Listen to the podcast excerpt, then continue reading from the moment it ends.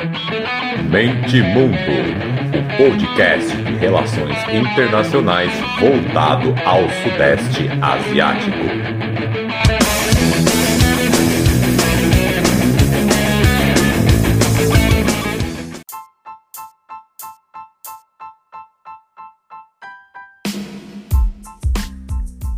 Fala galera, podcast Mente Mundo na área.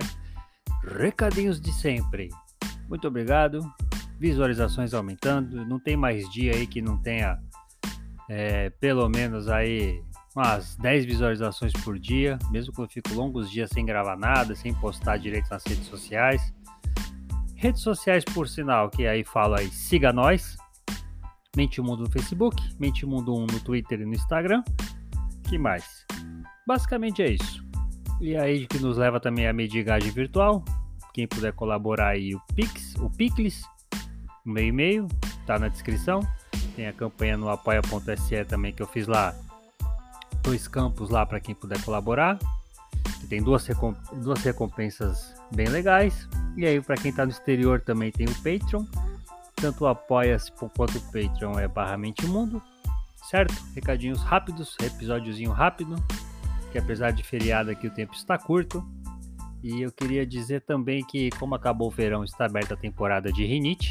Então, daqui os próximos 6, 7 meses aí, frequentemente vocês vão ouvir minha voz aí meio anasalada como agora, certo? E farei algumas pausas estratégicas durante o episódio para dar aquela aliviada, tá bom? Então essa é a informação desnecessária também que eu queria passar para vocês e vambora. embora.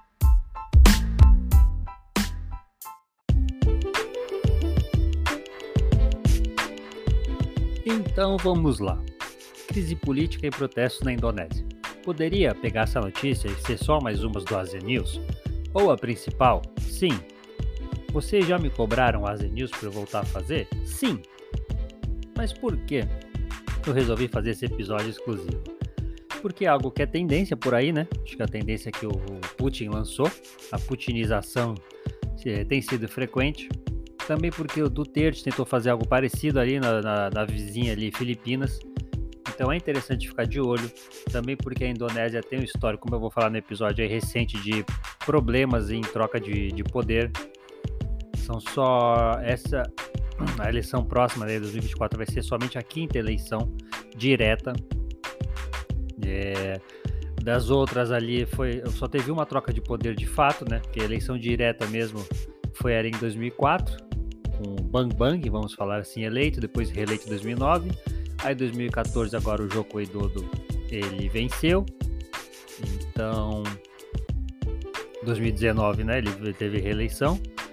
Então assim, a troca de poder, é, falando do Brasil, parece que é outro mundo, né? Como se aqui a gente fosse né, a Suécia. Mas troca de poder é muito mais delicado na Indonésia. Então é por isso que eu quis fazer esse episódio para ficar de olho, porque já é um sinal amarelo aí que, que está acontecendo ali no país. É o seguinte: o presidente tem negado categoricamente as sugestões de seu governo de que ele está tentando estender o seu mandato ou até adiar as eleições de 2024. São meses já que esse boato toda hora fica pipocando ali entre as principais figuras políticas do país. Então, esse é o grande problema, né? Parece que eles estão fazendo propositalmente ali um good cop, bad cop, em que o Joko Widodo é algo que a gente aqui no Brasil também está acostumado, né? Com morde a sobra do Bolsonaro e seus generais. Então, eles vão testando, porque a internet hoje, que as pessoas não percebem, que a internet hoje você monitora em tempo real a aprovação de ideias, de políticas. Então, é por isso que é muito mais fácil causar essa confusão mental nos dias de hoje, porque você não depende de uma pesquisa que vai pegar lá um recorte dias depois, semanas depois, é tudo instantâneo em rede social. E, obviamente, que a máquina estatal está monitorando, tem muita gente sendo paga para isso, tanto aqui quanto lá, quanto em qualquer lugar. Então é por isso que esse sinal que eu digo que o sinal está amarelo. O sinal amarelo acendeu, porque é assunto que há meses já vem acontecendo, grandes figuras do país falando isso, então o presidente fica negando, mas faz parte do jogo, né? É algo que aqui a gente está acostumadíssimo. E aí, essa semana, o presidente, o Joko, vamos chamar assim que eu sou íntimo, ele ordenou que seus ministros informassem é, publicamente o calendário para a próxima eleição, para mostrar que está definido que isso não mudaria. E ele disse, abre aspas, isso precisa ser explicado para que não hajam rumores circulando entre as pessoas de que o governo está tentando adiar a eleição ou especulações sobre uma eventual extensão de mandato, que um terceiro é proibido pela, pela Constituição da Indonésia, né? Mas qual que é o lance? Ah, ele disse também é, que ele concorda, obviamente, que a eleição vai ser realizada dia 14 de fevereiro de 2024. E qual que é o lance? Então vamos lá. Os rumores são de meses, e aqui até peguei aqui é uma proposta de esticar os mandatos dos poderes executivo e legislativo, tanto em nível nacional quanto local, por mais três anos.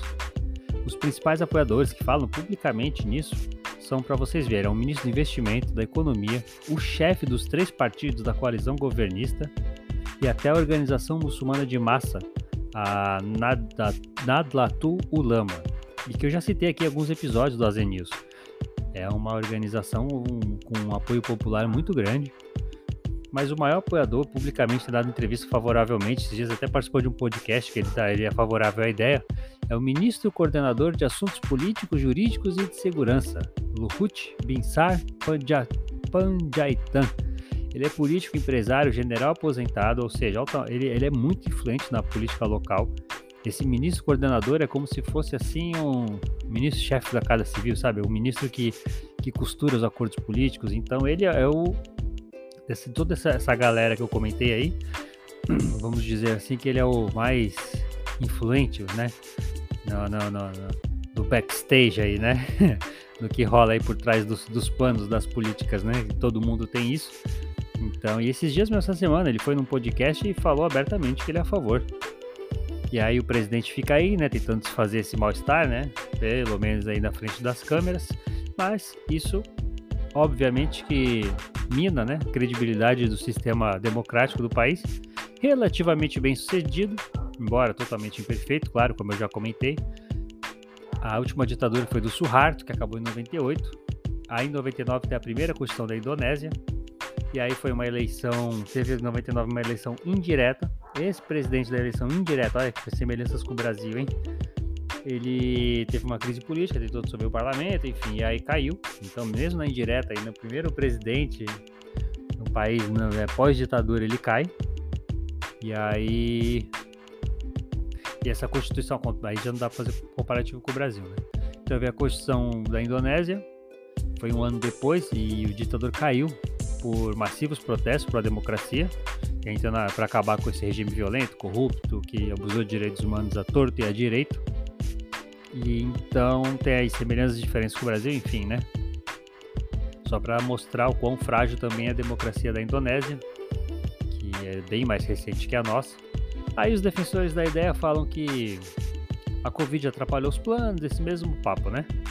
E que então o presidente merecia ter mais três anos aí, principalmente porque ele lançou. Tem um episódio agora recente que eu falei mais disso aí, último Asia News, até o nome do episódio, Nusantara, ou Nusantara, a nova capital da Indonésia.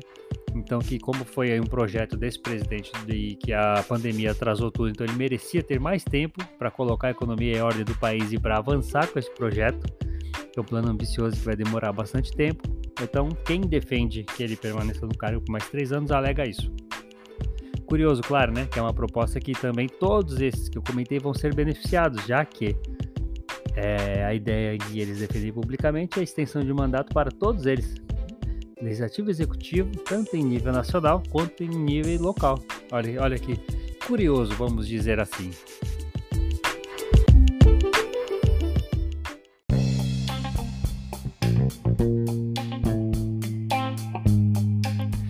Muita gente diz que o presidente vira público para colocar data já para a eleição de 2014, de 2024. É uma resposta a protestos nas redes sociais, né? Já tinha é, estudantes organizando protestos, então dizem que foi conveniência. Ele só se mexeu de fato quando viu que ia começar protesto. E a gente sabe quando um protesto começa, a gente nunca sabe como acaba, porque principalmente quando a polícia reprime violentamente, né? Pode virar uma, uma bola de neve.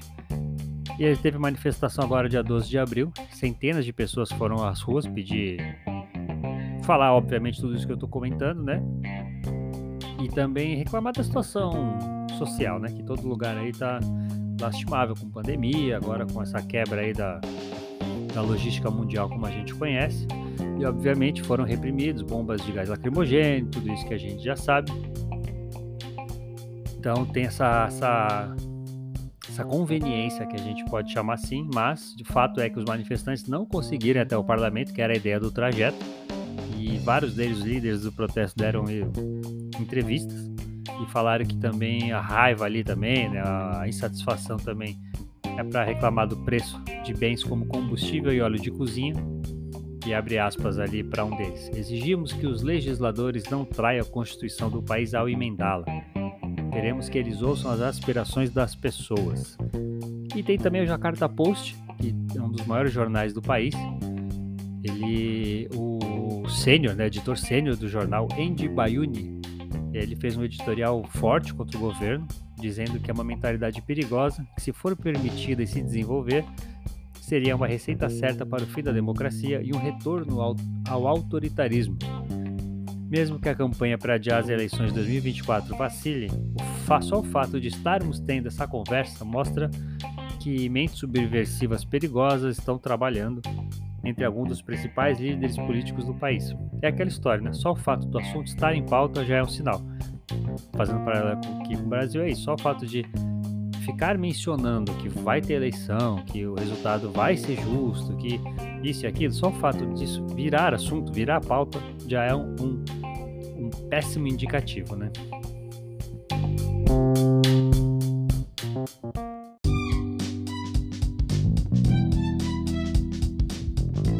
E para fechar, quero só dar uma pincelada aí no parlamento.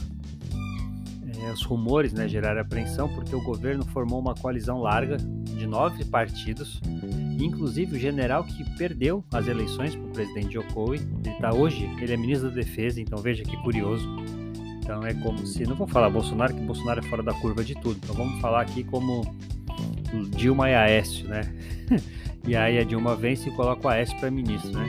É, é algo assim impensável. Então dos grandes partidos só dois são oposição. Então a gente está falando aí de um 9, 9 contra 2. O governo atual controla mais de 80% dos assentos da Câmara dos Deputados. E mesmo assim, ok, tem um sinal positivo que o partido do presidente rejeitou, é, fala abertamente que não aprovaria uma mudança na Constituição. Então, isso é um ponto positivo. Então, seria assim, um, o que os analistas dizem que seria necessário um acordo político ainda mais profundo para facilitar, já que os próprios partidos da coalizão não são a favor, pelo menos né, em frente às câmeras. Mas o fato de grandes figuras políticas nacionais continuar abordando o tema mostra que o assunto não está morto. A eleição de Jokowi em 2014 foi saudada como um triunfo democrático, por causa da sua imagem de homem limpo do povo e uma aparente falta de laço com a elite militar e política do país. Ele foi o primeiro político eleito sem ter sido é, militar, então também isso é um avanço. E aqui eu quero dar uma puxada para o histórico, do porquê para finalizar aqui do que eu já disse no começo, do porquê que eu, esse, isso aqui, essa notícia merece um episódio à parte. Além do que eu disse das Filipinas, né, da, dessa putinização que tem tentado, tem sido alguns países com êxito, outros não, mundo afora, tem o agravante de também, por exemplo, que está acontecendo no Paquistão. A, a Indonésia é, um é uma parceira estratégica para a China já fiz episódios aqui, eu vou linkar sobre a forte presença da moeda chinesa, da economia chinesa no país. Então, que leva até a problemas étnicos. Então, quem, quem garante também que isso não esteja aí famosa, guerra híbrida, enfim. Estou fazendo esse episódio para mostrar que é para ficar de olho, que isso pode desencadear num processo de desestabilização em larga escala da Indonésia vídeo Paquistão, o que está acontecendo ali no Paquistão é, é um pouco natural, que no Paquistão acontece o tempo inteiro, sim. Mas tem que ficar de olho, porque afinal o primeiro-ministro do Paquistão disse categoricamente que os Estados Unidos estavam comprando políticos para derrubá-lo, enfim. Por isso que eu estou fazendo esse episódio, não colocando ele no ASEAN News. Vou voltar a fazer o ASEAN News. E é por isso que eu quero deixar o episódio à parte, porque eu acho sim isso aqui muito perigoso. E vou falar um pouquinho do histórico recente para mostrar né, o quão profundo é esse problema.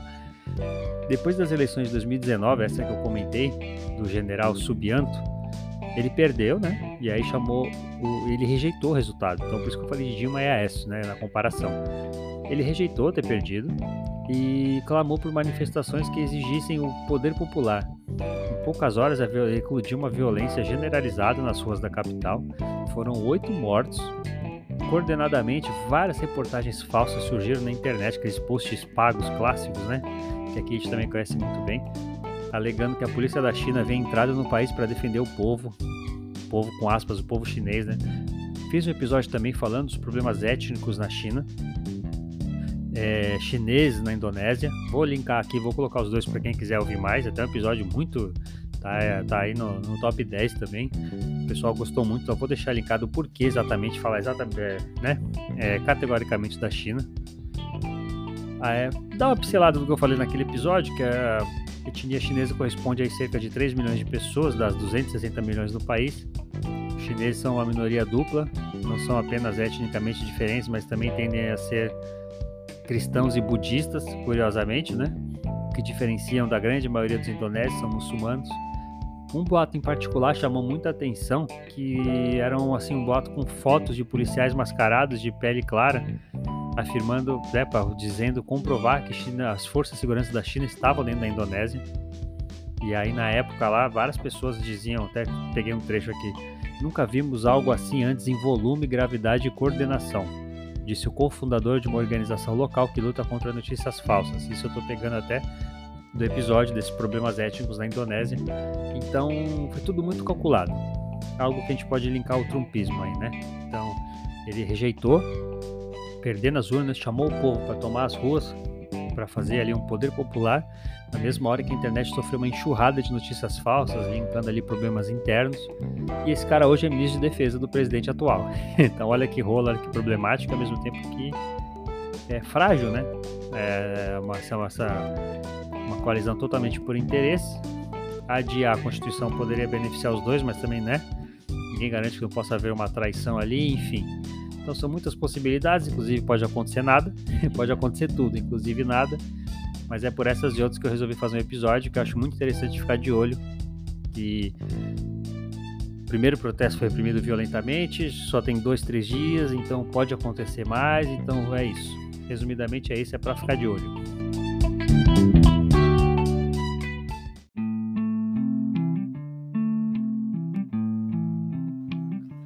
Bom, é isso queriduchos e queriduchas, vários projetos aí andando, certo? Vou fazer mistério sim, e porque minha, minha avó ensinou que se contar antes estraga.